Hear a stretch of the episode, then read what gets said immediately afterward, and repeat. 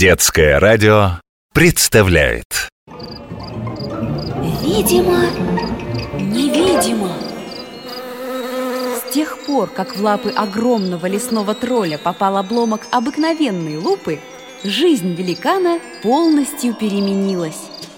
Сейчас я вас буду удивлять. Спустимся в кладовую. Я чиркну самогорелкой, и их станет видимо-невидимо. Они того не любят света, хозяйничают в темноте. Сейчас мы их ошарашим. О, бегут прочь. Эти миролюбивые существа не любят конфликтов, предпочитают пускаться на утек. Ого, развелось их тут. Э, Могу поделиться. Вам не нужно? Тараканы – уникальнейшие создания. Вы, люди, не слишком уважаете тараканий народ, а ведь живут они повсеместно. С биологической точки зрения эти существа являются симбионтами, то есть организмами, которые сосуществуют с нами и приносят пользу. Какую такую пользу могут принести эти вездесущие творения? Ха! О, эти скромные трудяги вносят огромный вклад в уборку любого жилья. Они очищают дома от объедков и остатков пищи.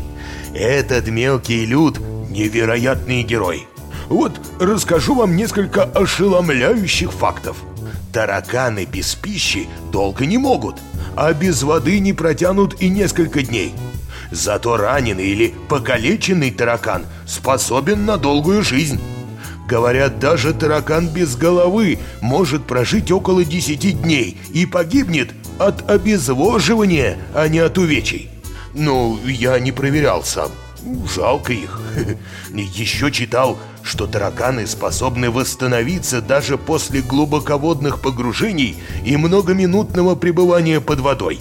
Ученые доказали, да, им не страшна радиация, холод. Они способны вырабатывать иммунитет против любых ядов. Но если вы не хотите таких квартирантов, следите за чистотой жилья. Тараканы приходят лишь туда, где нужна их помощь. О. Ну, займусь переселением.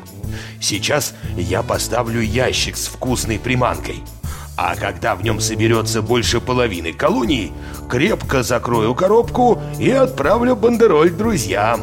Давно просили. Кстати, хотите, пришлю вам? Напишите письмо, оставьте адресок. Это уникальные, уникальные существа. Видимо, невидимо